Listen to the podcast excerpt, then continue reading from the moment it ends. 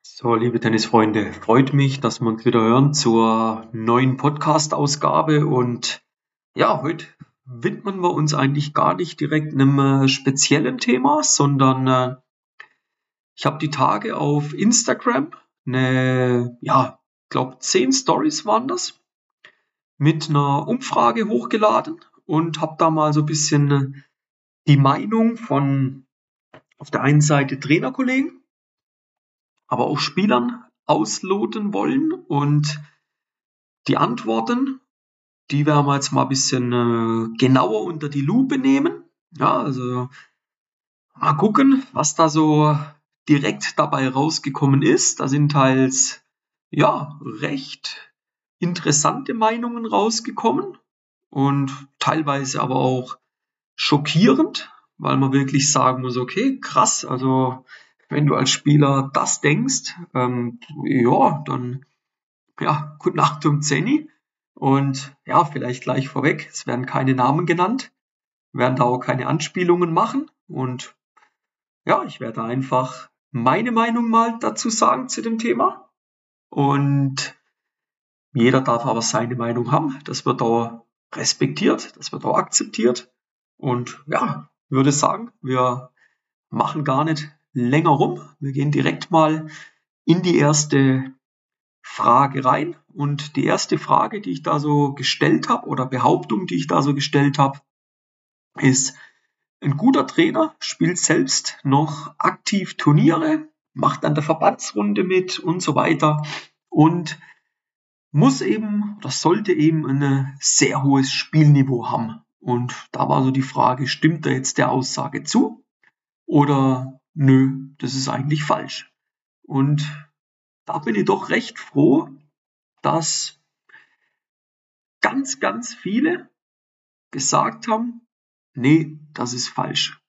Und das bin ich, ja, finde ich gut, weil da war oder ist immer noch bei vielen Leuten ein großer Irrglaube, dass eben ein äh, guter Trainer auch ein sehr hohes Spielniveau. Manche gehen sogar so weit, sagen, ein guter Trainer ist nur, wer mal auf der Tour gespielt hat.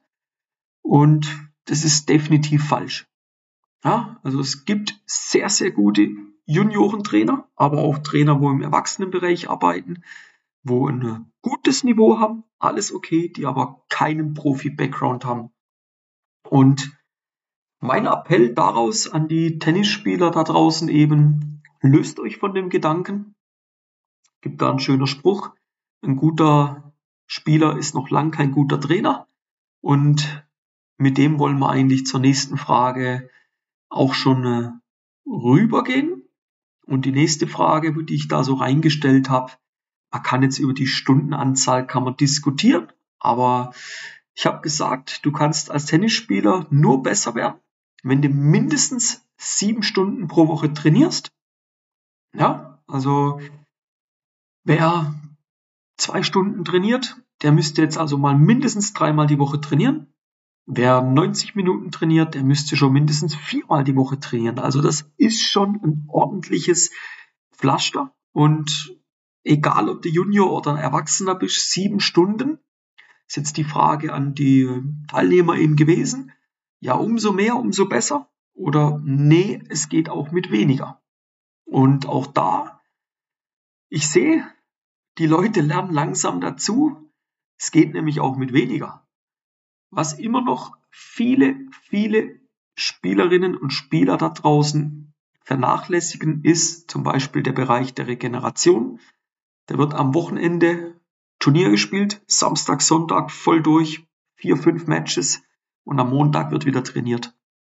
Das ist völliger Schwachsinn. Und das ist auch ein Grund, warum die Spieler hinten raus irgendwann ausbrennen, warum sie gar nicht mehr lernfähig sind, lernwillig sind. Und da braucht es definitiv ein Umdenken. Und ein anderer Punkt ist, dass immer noch viele Leute da draußen meinen, mit Quantität, also mit möglichst viel Trainings, die eingebrachte, die minder vorhandene Qualität seitens vom Spieler damit im Training kompensieren zu können. Wer sagt, dass du mit nur zwei Trainingseinheiten die Woche nicht ein Ziel erreichen kannst. Wer sagt das? Das ist ein völlig falsches Denken. Und ja, mich freut es aber auch, dass wirklich sehr, sehr viele gesagt haben, ja, Timo, auch mit weniger Training kann man die Ziele oder die, die Ziele, die man im Tennis hat, eben auch erreichen. Eine weitere Frage war das Thema Ausgleichssportart. Und sollte ein Tennisspieler eine Ausgleichssportart haben? Und da ist eben so der Punkt, ja, ist sehr wichtig oder nee, voller Fokus nur auf Tennis. Und meine Meinung dahin auch wirklich, es braucht eine Ausgleichssportart. Das heißt nicht, dass du die in gleichem Volumen wie im Tennis durchführen musst. Aber wenn du zum Beispiel einmal die Woche gerne schwimmen gehst, warum nicht? Wenn du gerne Mountainbiken gehst, warum nicht? Ja, es hat auch gewisse koordinative Aspekte, die dann damit einzahlen können, positiv.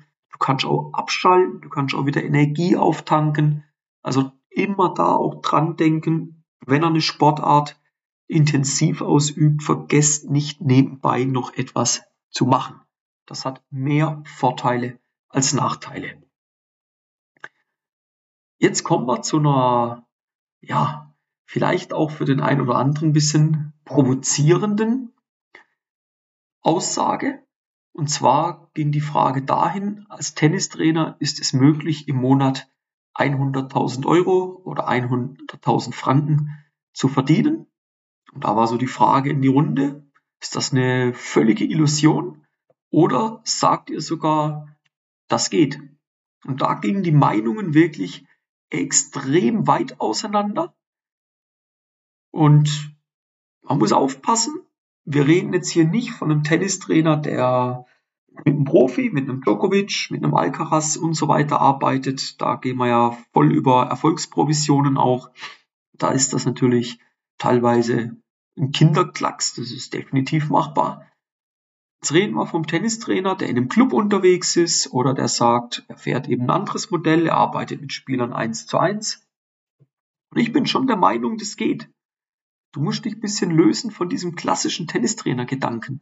Und ich habe eine brutale Meinung, dass ich sage, ich habe ja Mitleid, aber ich habe auch kein Verständnis, wenn Tennistrainer die Woche 50, 60 Stunden auf dem Platz arbeiten. Wenn man dann noch den administrativen Anteil dazu nimmt, ist ja völlig krank. Und äh, wenn du dann letzten Endes gerade mal so über die Runden kommst, okay. Aber meine Meinung ist, es geht und es haben auch schon viele bewiesen und es beweisen auch immer noch viele, dass das möglich ist, dass man solche Summen im Monat durchaus erzielen kann. Ja? Auch wieder eine sehr polarisierende Frage oder Behauptung. Ein Tennistrainer sollte sich spezialisieren. Spezialisieren auf was? Zum Beispiel nur im äh, Kindertennisbereich arbeiten. Oder wie ich es mache, zu sagen, ich mache nur im taktischen und im mentalen Bereich. Und da ist so die Frage gewesen, ja, das macht Sinn. Oder nee, es ist wichtig, dass er alles abdeckt. Und auch da waren sie sich nicht ganz einig, die Leute, die abgestimmt haben. Und ich will das ein bisschen genauer noch erklären. Auf der einen Seite macht Sinn, dass er alles abdeckt je nach, so abhängig, wie alt du bist, wie viel Erfahrung du schon hast. Du musst natürlich auch schon mal ein bisschen Erfahrung mitbringen. Und da ist natürlich cool, wenn du alles mal gesehen hast. Und um dich spezialisieren zu können, musst du mal alles gesehen haben. Ja. Aber es macht auch Sinn, wirklich sich zu spezialisieren. Weil Tennis ist so ein facettenreicher, so ein vielfältiger Sport. Und ein Trainer, der alles abdeckt, der gibt ja überall nur ein bisschen rein. Der kann in keinem Bereich ein Experte sein. Das ist einfach Fakt. Das ist, das ist die Wahrheit. Ja? Und wenn jetzt ein Trainer von allem nur ein bisschen an Qualität reingibt, müssen wir uns auch nicht wundern, wenn am Ende immer von allem nur ein bisschen an Qualität beim Spieler umgesetzt werden kann. Und da darf, glaube ich, schon ein Umdenken bei den Spielern entstehen sich Experten dazu zu holen für einzelne Bereiche. Und es muss ein Umdenken bei den Trainern da draußen passieren, bei den klassischen Clubtrainer, nenne ich sie jetzt mal, dass euch Experten ja keine Spieler wegnehmen, sondern die unterstützen euch in der Zusammenarbeit. Ja, und für mich ganz klar, es macht Sinn, sich zu spezialisieren. Es macht da ungemein Spaß, sich in dem Bereich zu spezialisieren. Und ja, finde ich gut, dass da doch der eine oder andere gesagt hat, ja, Spezialisierung macht Sinn. Eine weitere Frage war, kann man im Tennis gewisse Bereiche auch online trainieren? Und da doch auch überraschend, ich hätte nicht gedacht, dass das so glatt ausfällt, haben sehr, sehr viele, fast alle gesagt, ja, das geht. Und das hat ja gerade die äh, Pandemie gezeigt, wo wir teilweise nicht arbeiten durften, dass du sogar Athletiktraining, dass du Mentaltraining, du kannst taktische Analysen dem Spieler online bearbeiten. Also wer da der Meinung ist, es muss immer alles on-court stattfinden, das ist falsch. Es gibt gewisse Dinge, die, müssen, die musst du on-court mit dem Spieler bearbeiten. Ganz klar. Techniktraining zum Beispiel oder auch die Erarbeitung von Spielzügen, das findet am Platz statt.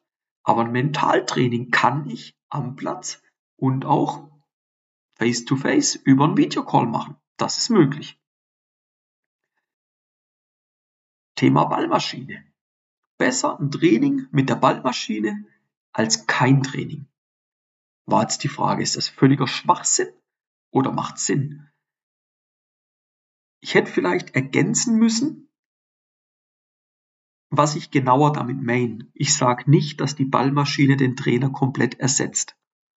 Aber periodisch das mal dazuzunehmen, um wirklich eine hohe Wiederholungszahl hinzukriegen, Warum nicht? Man muss natürlich aufpassen, eine Ballmaschine kann eine reale Spielsituation nicht bieten, nicht sicherstellen. Aber um jetzt mal 200, 300 Vorhand Topspin mit mehr Winkel zu erzielen, warum nicht? Um mal einen Rückhand Slice auf hoch abspringende Bälle zu trainieren, warum nicht?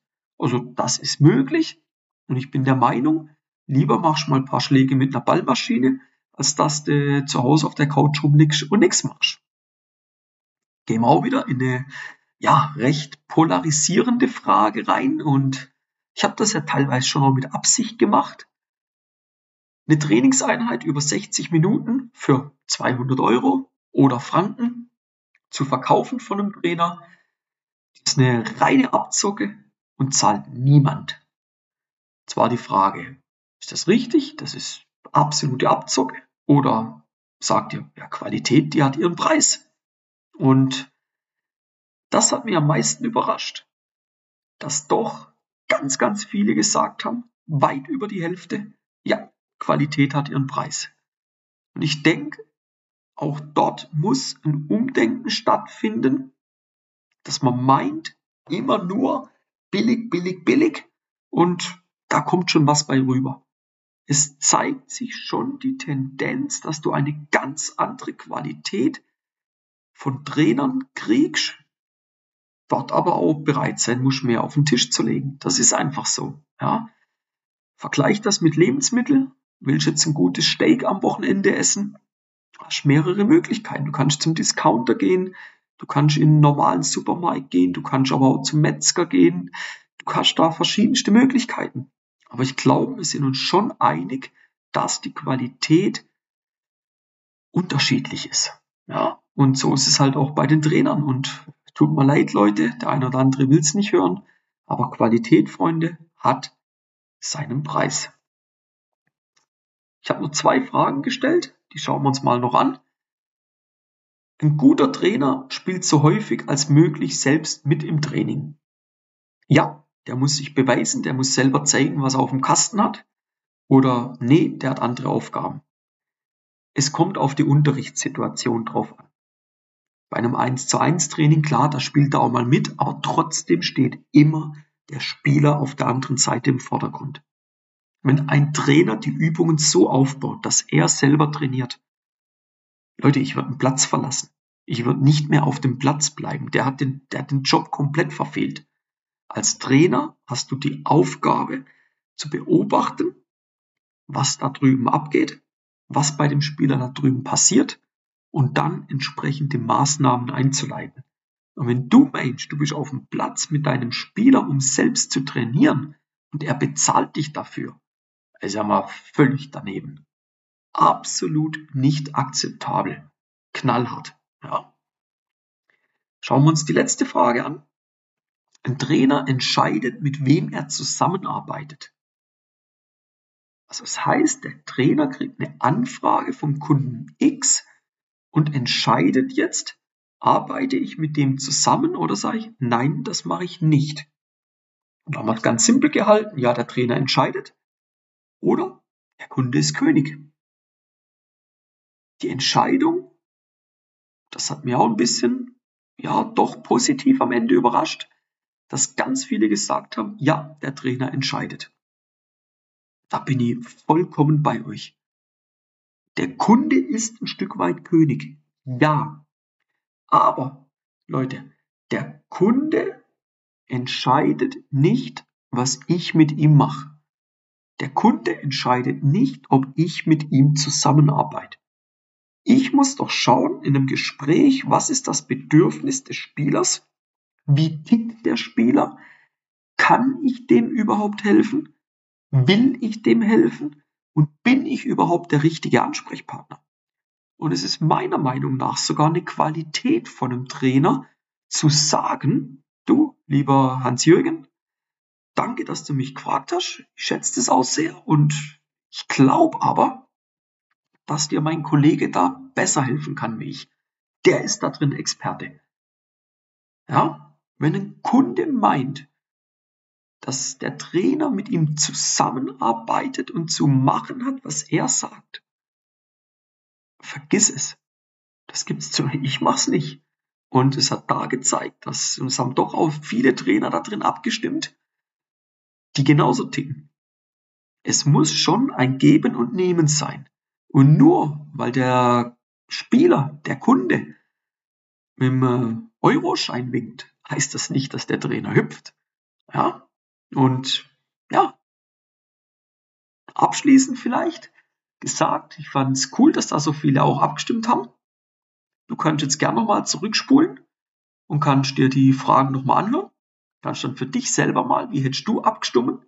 Was hättest du bewertet? Wie, wie da deine Meinung? Kannst du mir das auch gerne nochmal per Nachricht dann zukommen lassen, interessiert mich. Und hab da aber auch gar keinen Hintergedanke, aber fand es trotzdem mal cool zu hören, wie ihr da tickt. Und ja, wenn du sagst, Timo, die Art, wie du arbeitest, finde ich geil, finde ich cool, dann äh, komm gern mal vorbei auf timoschwarzmeier.com, trag dich dort zu deinem äh, kostenlosen Erstgespräch ein und dann schauen wir mal, ob wir dir helfen können, wie wir dir helfen können.